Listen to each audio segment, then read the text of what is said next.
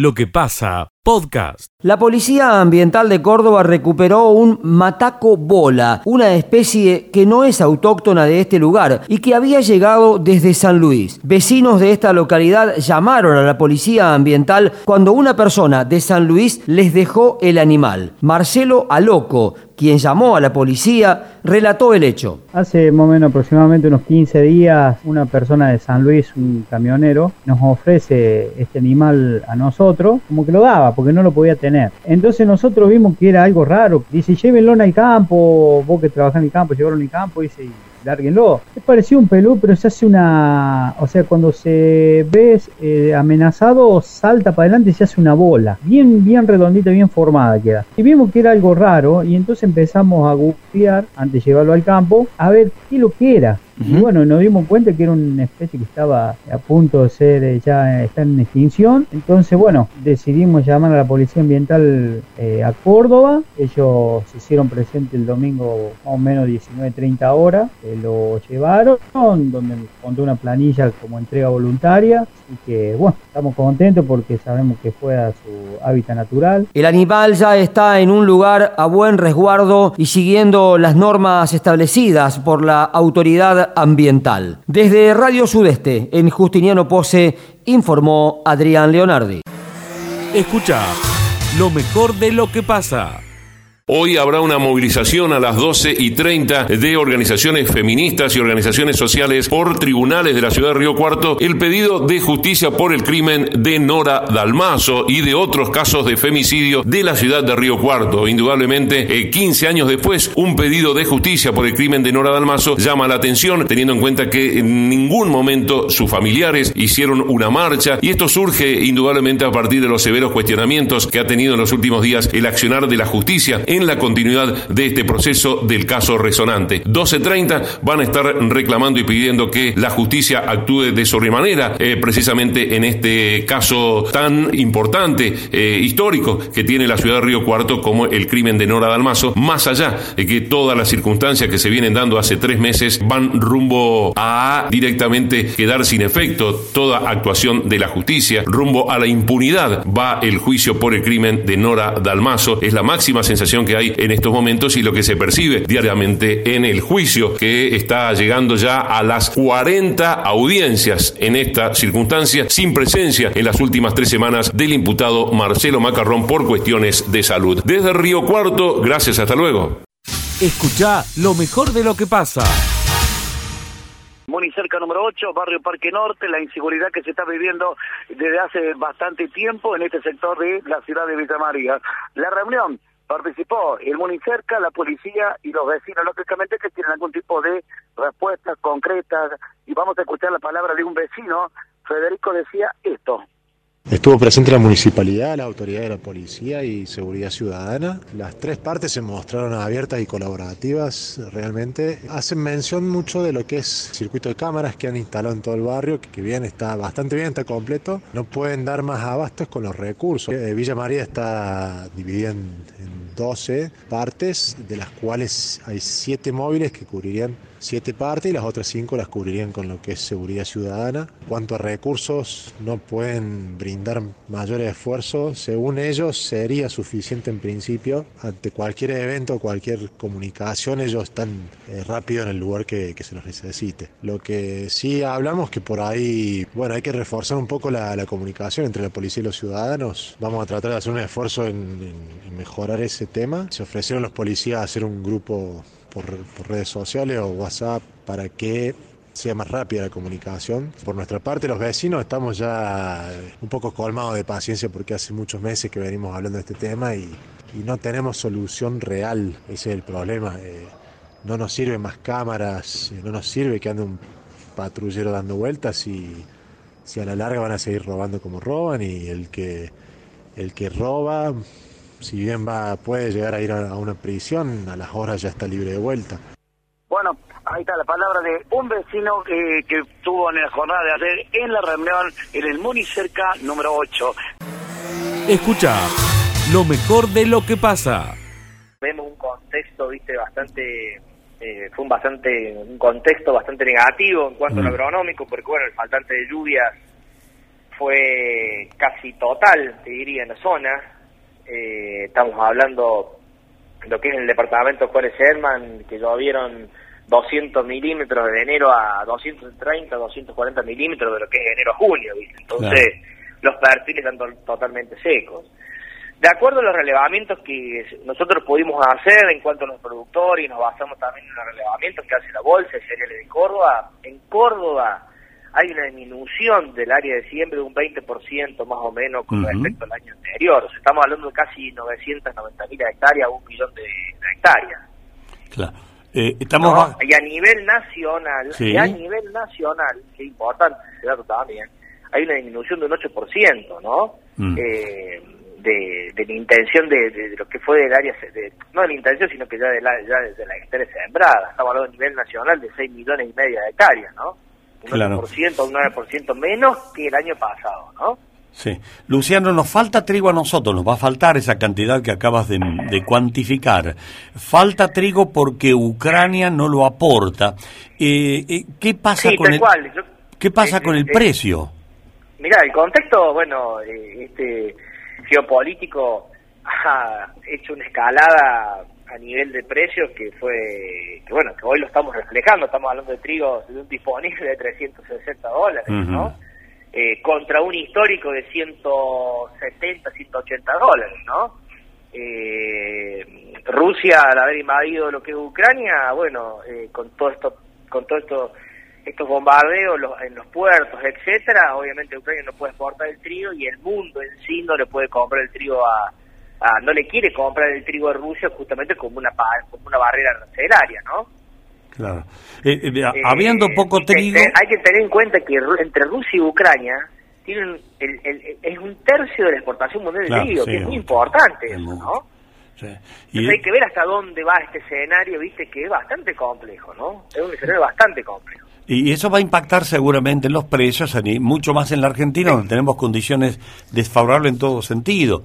sí, sí, tal, cual. Hay que ver, Miguel, de que lo, qué es lo que pasa al final. Estamos muy en los inicios, estamos culminando la siembra. Hay que ver qué desata el, contexto climático para lo que es mm. Argentina, ¿no? Estamos atravesando un año, atravesamos un año niña y según los pronósticos a largo plazo, que hay que tomarlo con pinza, obviamente, pero hablan de un año niño. Entonces hay que ver de esas hectáreas, supongamos en Córdoba, de ese millón de hectáreas, 990 mil hectáreas, ¿cuántos son las realmente disponibles que quedan para que lleguen a, final de, cosecha, ¿no? Porque muchos de esos lotes, a lo mejor si no les llueve, bueno, esos lotes van a quedar como una cobertura o seguirán a secar para hacer un cultivo, eh, ya sea una soja de primera o un maíz, ¿no? Mm, sí. Eh, el escenario eh, volviendo a lo que me decías, el tema de los precios es un poco, viste, tiró la taba porque no sabes qué va a pasar. Si acá va a faltar, si todavía lo de, la, lo, de guerra continúa y no se puede comprar trigo, eh,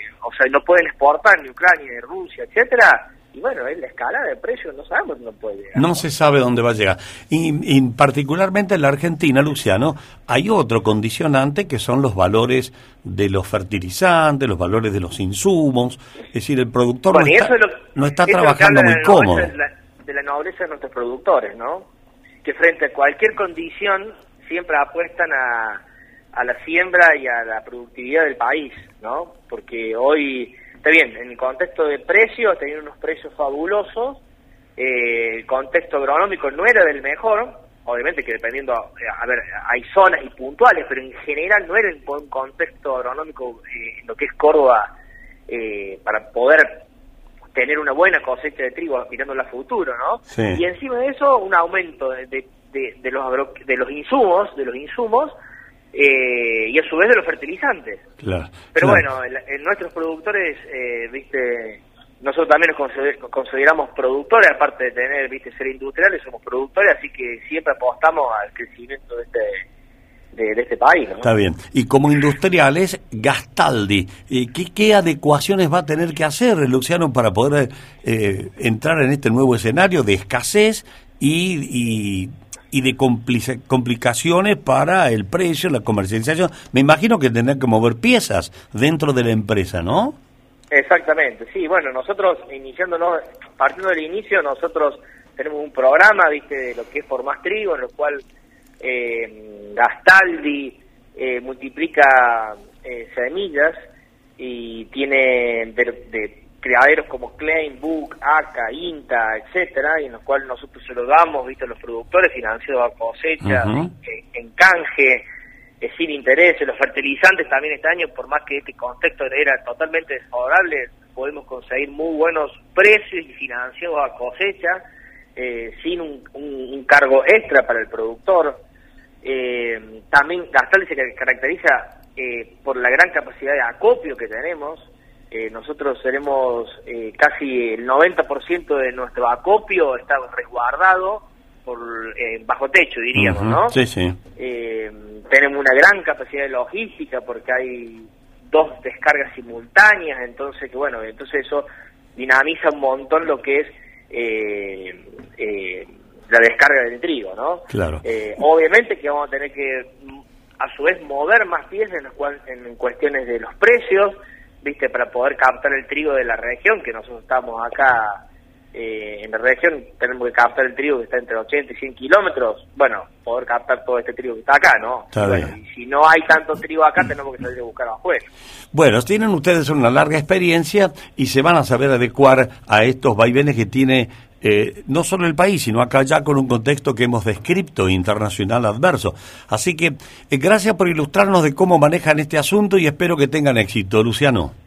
Gracias a ustedes y gracias por acompañarnos siempre y bueno, y desearle toda la suerte a los productores que insisten todos los años en sembrar trigo, ojalá que tengamos un buen contexto agroclimático y bueno, y también que el contexto de precios también que favorezcan a todos, ¿no? Escucha lo mejor de lo que pasa. Un hecho bastante delicado, por cierto. Decimos que eh, a fines de abril se conoció lógicamente el fallo del juicio de Miguel Alexandre Enano Martínez, este joven que fue asesinado, había dos personas lógicamente detenidas, y libertad para Tomás Cánova y 14 años de prisión para Joaquín Munarris, eh, acusado por homicidio simple. Lógicamente estamos hablando que cambió rotundamente la carátula. La madre, bien como lo decías vos, eh, Mirta Martínez, eh, pide que la causa llegue al Tribunal Superior de Justicia, por lo tanto que se va a estar manifestando en la jornada de mañana jueves en las puertas del Palacio de Justicia. Escuchamos a Mirta Martínez, la madre que pide justicia una vez más. El jueves a las 11 de la mañana, mi abogado, Manuel Argüello, va a estar entregando la casación. Vamos a estar pidiendo es que se admita que entre la casación, que la admitan para que se revise y para que lleve, sea elevada a la justicia allá en la Corte Suprema, ¿en cierto? De, Córdoba, o no sé cómo arreglarán, pero este fallo impune se tiene que revertir. Ya de por sí a mí me parece inaudito eh, tener que estar reclamando esto a estas alturas. Yo no tendría por qué estar reclamando esto, haciéndome la mala sangre que me sigo haciendo en la vida, más allá de todo lo que ya me pasó y lo que me han hecho, que la justicia de Villa María me esté pagando y me esté castigando a mí en vez de a los asesinos tiene un precio la justicia de Villa María, el valor de la vida es cero cuando vos no tenés dinero, valió más la plata para poder salvar de una perpetua al, asesino Munarri, no les importó dejar en libertad al otro asesino. Cuando hay pruebas, se sabía del principio todo, del principio se sabía que los dos, los dos mataron a mi hijo. No es que Munarri solo, los dos sino que todo esto orquestado también en base a Silvano, que sabemos que es un fraudulento, este señor Silvano, ¿qué le puede importar la vida mía, mi salud o lo que me haya pasado a mí? A él eso es cero, lo que importa es la plata, pero más allá de Silvano, me demostró el tribunal de Villa María que sí, es discriminatorio hacia el pobre, ahí está la palabra de la, madre, en realidad, eh, Mirta Martínez, que se va a estar mañana manifestando frente al Palacio de Justicia. Hay que recordar que el cuerpo de Martínez fue hallado enterrado y parte de su cuerpo quemado. Dos personas que fueron detenidas en aquel momento, uno recuperó libertad y el otro con 14 años de prisión. Vuelve una vez más la madre al Palacio de Justicia. Todo, Miguel. Escucha lo mejor de lo que pasa. Se lo saluda, querido José, en todoagro.com. ¿Cómo estás? Buen día. Ah, pero ¿Qué estás en- ¿Cómo- acá veo que estás en Tancacha. Eh, Efectivamente, y en mi oficina en Tancacha sería en el día de hoy. Efectivamente, estoy en la planta de Acogra, Ajá. esta enorme y moderna planta que tiene eh, la familia Acosta y también con el soporte de Miguel Bufón, que tiene años de experiencia en lo que es el desarrollo de fertilizantes. Realmente, bueno, cuando alguien pasa desde Tancacha hacia Río Tercero y ve hacia la derecha este enorme monstruo, no solo de cemento o te- tecnológicamente hablando de, de, de- de fibrocemento, de, de modernas tecnologías de construcción, sino también que adentro hay una fábrica de fertilizantes de las más importantes que tiene la República Argentina hoy, que se está preparando, y estoy acá en Tancacha, Miguel, porque se está poniendo en marcha un seminario internacional sobre ferti-eficiencia. Vos hablaste hoy sí. en el programa con la gente de Gastaldi y de Trigo, Sí, y hablaste de fertilización. sí, señor. Hablaste con la gente de Carbio, hablaste Sí. de soja y el biodiesel. Sí, la soja necesita sí o sí, la soja argentina es de las más pobres a nivel de proteína, necesita sí o sí fertilización. Y de estos temas vamos a hablar en 30 segundos, un minuto, Daniel, eh, estimado Miguel, con Leonardo Dani, que es el responsable de desarrollo de ACOGRE y coordinador técnico de este seminario internacional sobre fertiliziencia 22 y 23 de junio. ¿Cómo se generó esto, Dani? Bueno, primero que nada, buen día para todos. Eh, hace un tiempo ya que lo venimos pensando al seminario. Eh, la idea básicamente es compartir e intercambiar justamente eh, conocimiento.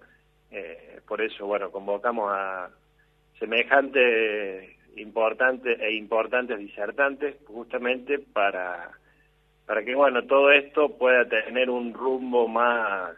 eh, más acorde, digamos, a lo que es la producción de, de cereales y oleaginosas en, el- en, en Argentina, por sobre todo. Bueno, te nombro algunos de los disertantes. Miguel va a estar Juan Cruz Molina, director del INTA Córdoba, Ajá. Aquiles Salinas, que es director del experimental Manfredi de, eh, este, de Córdoba, obviamente. Va a estar Lázaro Montas Ramírez, de Santo de la empresa Santo Domingo, República Dominicana. Viene de Brasil el, el ingeniero José Lisboa. Marlon Dick, desde Bélice. Y también David Rollero, el presidente eh, que está en la Bulalle, gran amigo nuestro, el presidente de APRESID, va a estar eh, también el director de Ocandú, Martín Sánchez, es decir, 12 de los mayores especialistas que tiene Latinoamérica en Tancacha, 22 y 23 de junio. Imperdible, querido Miguel, porque el primer día son disertaciones, mañana y tarde, y el segundo día va a haber recorrido de parcelas, va a haber también ensayos demostrativos y hasta se van a permitir un espacio para ir a visitar una bodega a tantos visitantes que van a venir a Tancacha, a la planta de Acobra, aquí en el kilómetro 23.5 de la Ruta 6, Miguel. Bueno, hermoso programa, una paleta de disertantes imperdibles en una planta que también es imperdible de, conocerla, verla, te impacta cuando uno pasa al lado de la ruta ahí en Tancacha, hermoso. Buen viaje, José, muy aprovechado para este esta emisión de hoy, ¿eh? Efectivamente, vos sabés que, este, simplemente para cerrártelo, eh, he pasado por la zona, sabés que nosotros no vemos, eh, a alguien había llamado, creo que es Juan Cruz Molina, que tenemos que armar, pintar Córdoba de verde. Era la idea, digamos, cuando ah, se alentaba la siembra de trigo, que nos veamos esos campos amarillentos.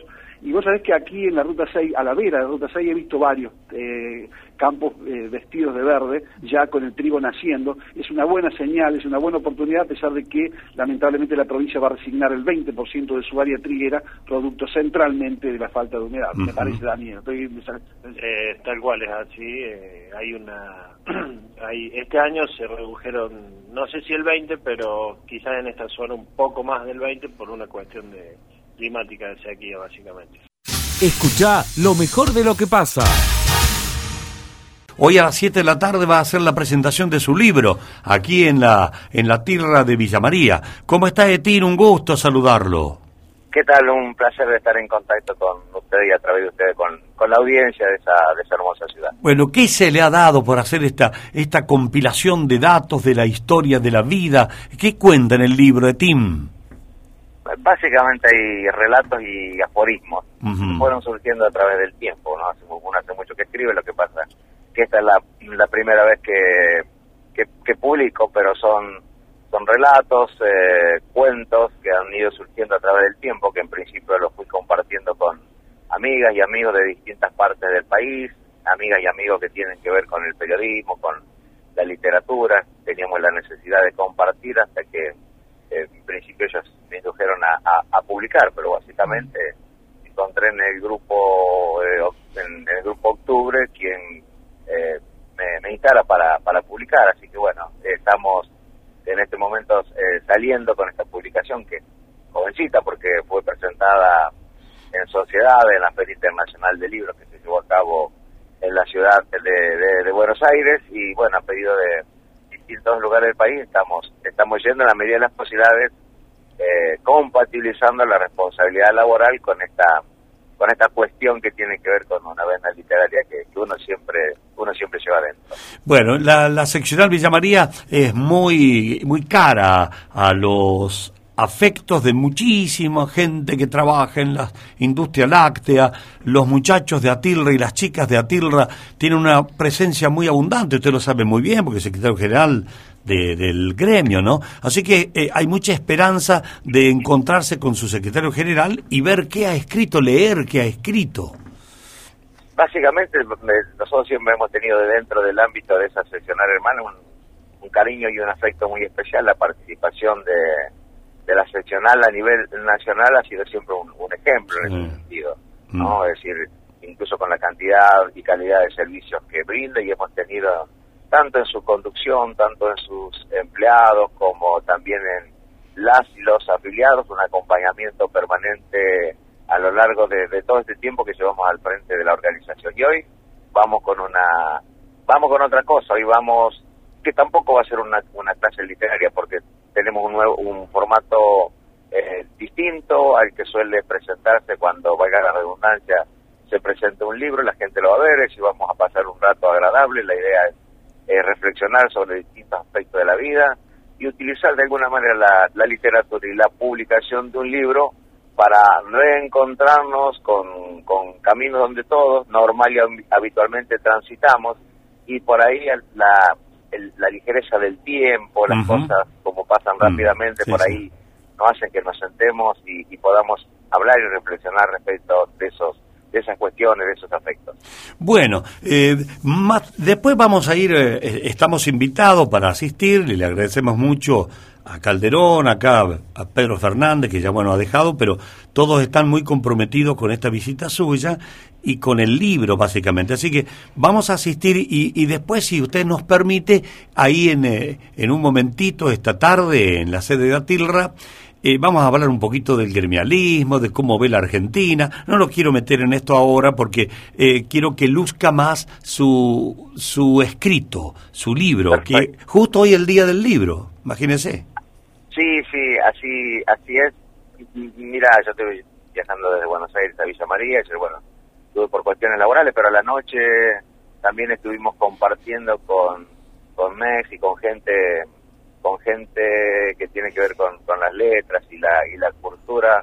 Estuvimos compartiendo una tertulia literaria con Rolón, Siete Case, eh, mucha, mucha sacó, hicieron Sacomano, muchísima gente, digamos, que estuvo que estuvo participando en esta en esta tertulia. Así que también es un es un, gusto eh, tener un también tener una, una, un aspecto nuevo y que también la gente pueda conocernos desde otra desde otra visión y no únicamente en lo que concierne a nuestra responsabilidad laboral que por supuesto no la descuidamos. Escucha lo mejor de lo que pasa.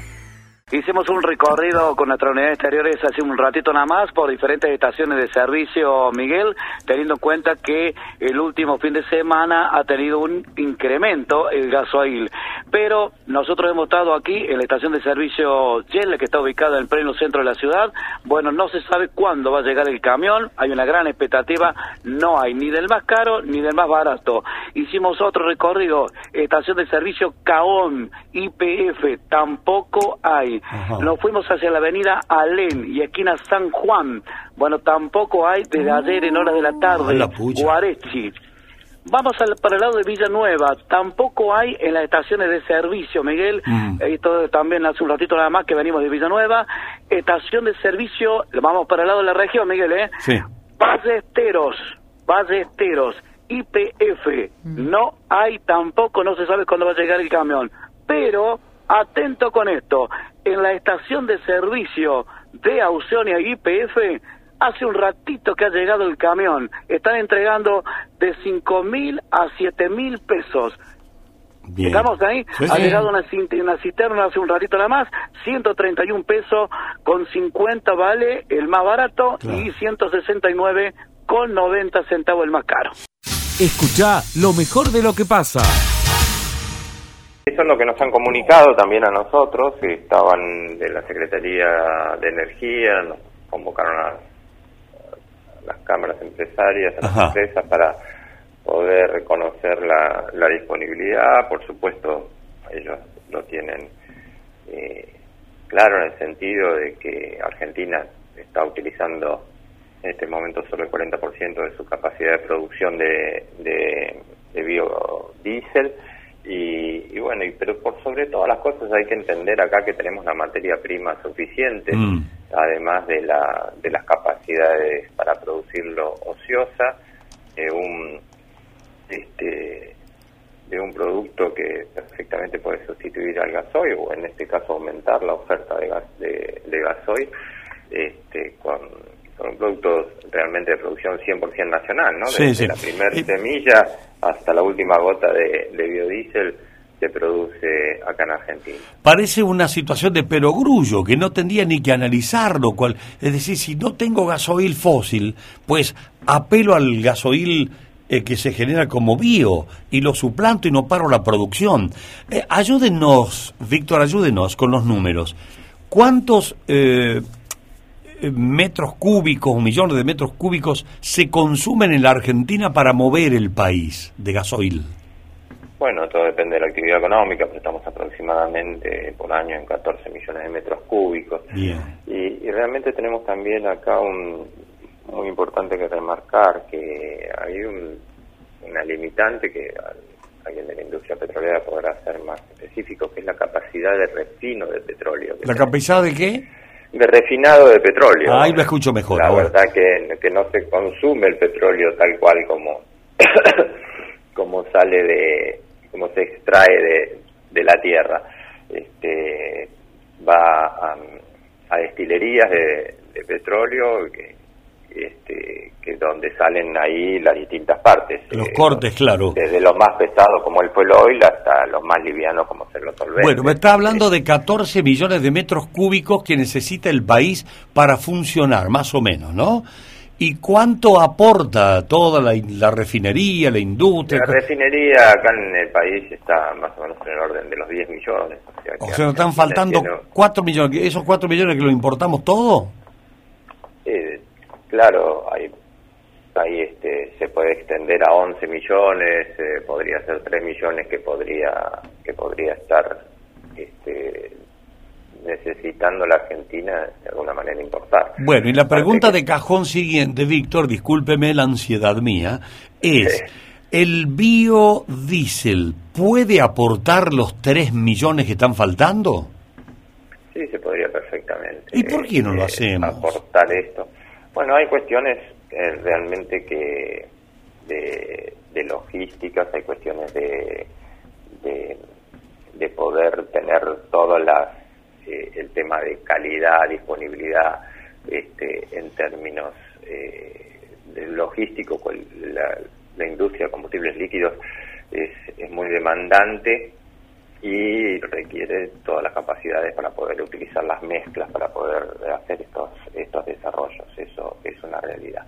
Otro tema es que también cada vez que dejamos de, de exportar eh, aceite para dejarlo acá en forma de, de biocombustible, pero también hay que entender ahí que hay muchísima materia prima involucrada y trabajo para acá que también quedaría quedaría en el país. Así que una, una mano va lavando la otra. Pero Claro. sobre todas las cosas, acá tenemos dos puntos claves, que es como apalancamos eh, eh, el tema, la cadena agroindustrial, este, haciendo, haciendo cada vez más eh, agregado de valor en la cadena, la apalancamos para atrás. Y no solamente eso, damos oportunidades para el desarrollo de la industria aguas este, para arriba. Por ejemplo, un subproducto de la fabricación de, del biodiesel es la glicerina. que ya sea en estado crudo o refinado, se ha encontrado enorme cantidad de usos y hoy en día se exporta y se utiliza hasta para hacer pastas de dientes. Con el grano de soja comemos, damos de comer a los animales en, harina proteica, usamos aceite para para distintos usos, lecitinas este, y demás, para industria animal, hasta tintas y demás, y, hacemos mover los eh, el transporte con, con el biodiesel, damos energía, y además nos lavamos los dientes, por ejemplo. Claro. hay todo un desarrollo en la industria oleoquímica que se puede dar a partir de los renovables, y esto tiene que ver con la fuerte impacto que tenemos, eh, el fuerte impulso que tenemos, que tenemos a nivel mundial, sobre todo los países más desarrollados, por el tema ambiental. Nosotros, eh, para producir cualquier bien, la logística es, es clave este, en cuanto a la huella de carbono que van emitiendo. Entonces, si en el medio de transporte podemos bajar la huella de carbono a través de la utilización de biocombustibles, eso también es un aporte muy fuerte a que nuestros productos sean cada vez, nuestra matriz productiva de cualquier producto sea cada vez más amigable con el medio ambiente y por supuesto más adaptada a los requerimientos de los países importadores. Eh, Esto es algo que tenemos que tener muy en cuenta. Sobre todo lo último que les quería remarcar, Miguel, y muchas gracias, es que acá con esto nos damos cuenta lo estratégico que es también para tener disponibilidad con un producto nuestro, este, de poder con esto nosotros este, estar un poquito menos expuestos, un poquito bastante menos expuestos a los problemas que pueden surgir en países exportadores de petróleo, como pasó ahora con el caso de Ucrania y Rusia, pasó en su momento con la guerra del Golfo, y demás, donde los precios y la disponibilidad, no solamente los precios se disparan, sino también que no tenés. Entonces. Claro. Usted sabe que con todo el relato que usted está haciendo, que es técnico, eh, se entusiasma uno. Y yo no puedo ocultar el entusiasmo en el micrófono, pero sabe que me frustro cuando eh, leo que si aprueban el incremento del corte al 12,5 lo van a hacer solamente por dos meses. Es como que somos incongruentes. Sí, lo van a hacer dos, dicen que de dos a tres, este, eh, entonces, a ver, eh, pero creo que, que esto, de vuelta, eh, esto está demostrando que, que la ley que se aprobó en mayo del año pasado, donde nosotros teníamos un 10% y estaba toda la industria trabajando con un 10% de corte, de mercado interno para biodiesel lo bajaron al 5 y ahí hubo a mi sí sí. fue la ley esta entender mucha presión de la industria petrolera este, y se jugó un tema coyuntural de precios relativos. Este, es evidente que los que los biocombustibles son más caros este, y que por ahí también necesitan algunos desarrollos como hay para eh, en otros lugares del mundo ya hay biocombustibles que que son mucho más eh, eh, Víctor, le consulto finalmente. le consulto finalmente, Víctor, discúlpeme porque se me está terminando el tiempo. Yo entiendo que usted tiene que encontrar las palabras para ser justo. y discúlpeme, pero si lo van a autorizar por dos meses o tres, ¿tendremos tiempo de adecuar todo el sistema para salvar la situación de falta de combustible, de, de gasoil?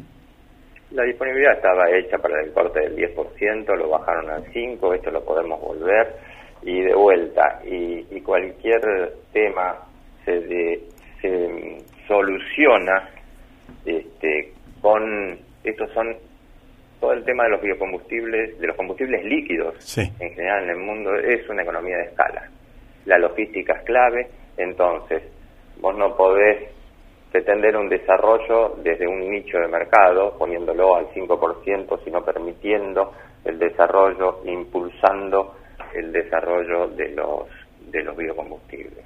Eh, por último, eh, es una cuestión de orden público el tema de los mandatos, como puede ser que los autos son más caros con airbag, pero el gobierno les dijo, señores, ustedes por una cuestión de orden público y seguridad pública, todos los autos que salen de la terminal tienen que venir con armas. Entonces, de ahí empieza también a crecer todos los temas de seguridad, cuántos se ofrecen, cómo se ofrecen y demás. Esto lo mismo pasa con los biocombustibles. Hay un, hay un tema de orden público en donde tiene una retribución en cuanto a seguridad, en cuanto a medio ambiente en cuanto a disponibilidad de, energía limpia, renovable y 100% Bueno, Víctor... Y hay, que, hay que promoverlo, como vos decís. Sí, discúlpeme el, el reduccionismo al que lo meto, pero insisto, si lo aprueban mañana al aumento del corte, el lunes, eh, ¿hay más gasoil o no? Sí, por supuesto las fábricas tienen que, adaptar sus tiempos de proceso, este, son, son ciclos que las canillas no, abren y salen automáticamente, tenemos que empezar a trabajar y las disponibilidades este, van a estar eh, no al otro día, pero están están cosas, se pueden programar las entregas, este, se pueden programar los temas de producción, las capacidades están, la disponibilidad de materia prima y, se pueden rápidamente eh, entregar entregar un, este, una buena cantidad de, de, metros cúbicos para, para, junto con la importación que se está haciendo, que comentaron de Secretaría de Energía, poder aumentar la oferta, la oferta este, lo más rápido posible. Lo que pasa, podcast.